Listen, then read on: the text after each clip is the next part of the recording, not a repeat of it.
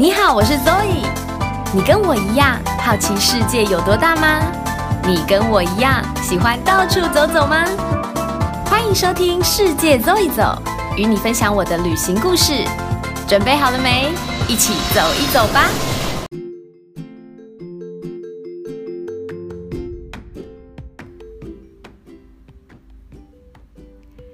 ！Hello，大家好，我是 Zoe，欢迎收听《世界走一走》第零集。为什么要录第零集呢？因为其实我想要录 Podcast 已经很久了，可是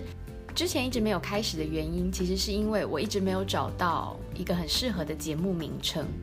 后来终于想到了，我觉得。自己还蛮喜欢的，因为我的名字叫 Zoe 嘛，然后我想要做的是旅游相关的内容，所以就叫世界 Zoe 走，和大家一起在世界各个角落走一走，不管是台湾啊，或者是国外等等地方，那分享一下我的旅行故事。先和大家自我介绍一下，我就是也没什么好介绍的，就是一个平凡的台湾小孩，然后从小到大呢，其实，嗯。国内的旅游有一些，可是没有太多出国玩的经验。在出社会以前就出国过两次，第一次是小学毕业的时候呢，刚好爸爸的朋友的朋友有一个机会在美国有认识一些朋友，然后就让我们几个小孩去美国，嗯，过了三四个礼拜，想说可以学学英文，去上当地的那种呃 summer school，就是专门给小朋友国外小朋友学英文的地方。但是有一个问题是说，虽然已经到美国去，然后也去上美国的语言课程了，可是因为我们 home stay 是也是台湾人，然后他们家里面有两个 A B C。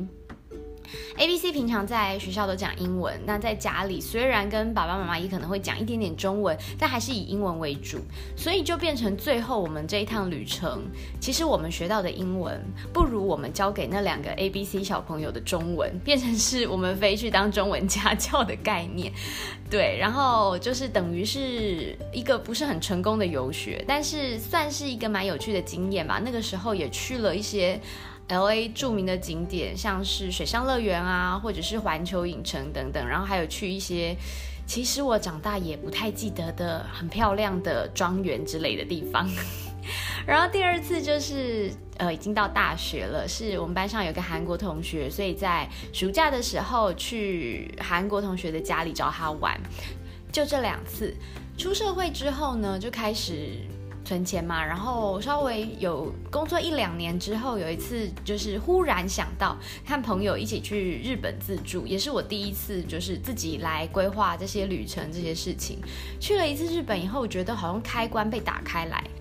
然后就好像是要弥补二十几年来没有出过国的一个遗憾吗之类的。反正就是后来就是只要有钱有假有时间。就想要飞出去，一有空就想要飞出去，所以这几年下来也算是累积了一些出国的次数。那就常常会听到朋友跟我说啊，你出去这么多次，我也好想出国玩哦。可是，嗯，我钱不够，或者是，呃，我语言能力不好，英文很差，或者是啊。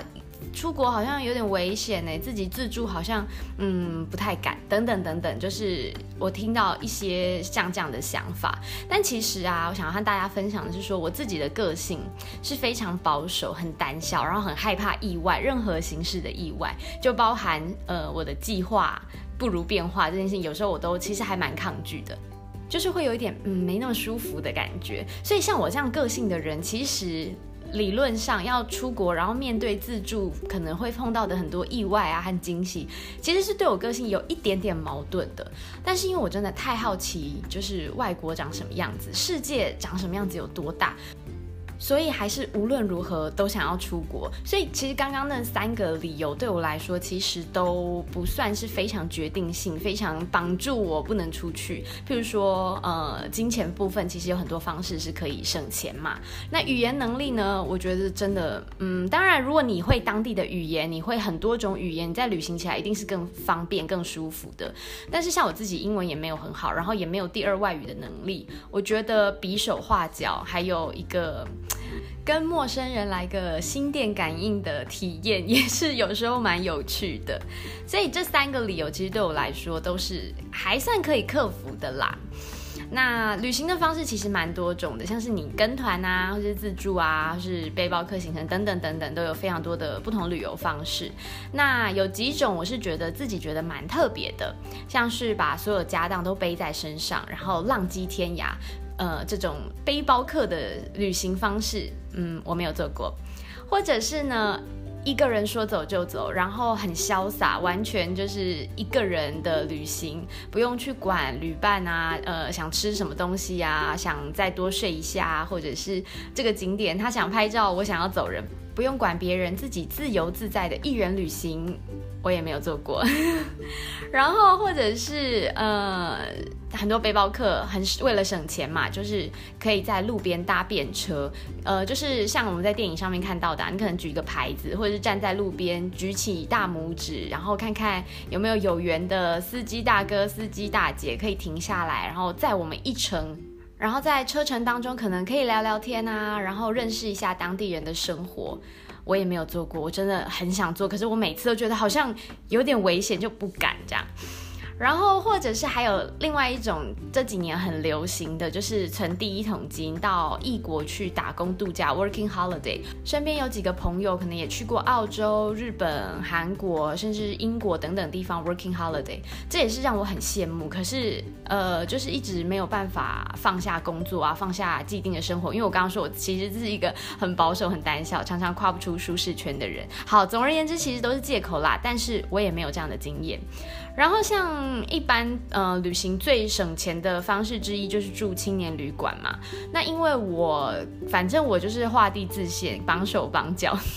我睡眠品质也不是很好。然后当然还有呃女孩子害怕安全的问题，所以。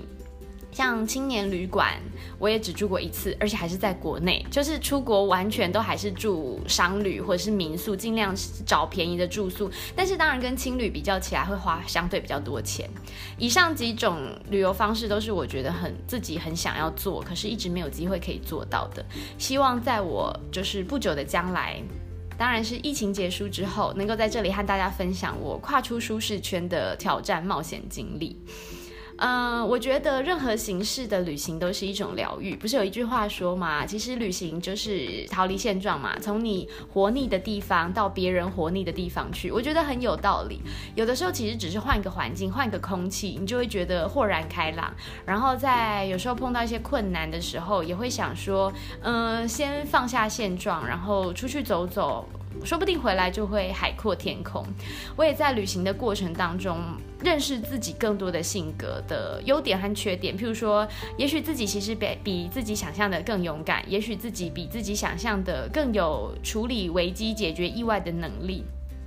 那同时，当然也。能够改变我本来很容易紧张啊，或者是很多事情都放不下，很想要抓紧紧的一个个性，就是不用这么紧张，一定要把所有的事情都规划好，然后能够更坦然的去面对一些意外，然后把意外能够过成惊喜等等的。所以我觉得旅行其实除了看看世界、认识不同的文化之外呢，更多对我来说是认识自己，然后更了解自己和自己相处。那当然，慎选一个很重要的旅伴也是非常非常重要的。因为我刚刚说我都是和大家一起出去嘛，没有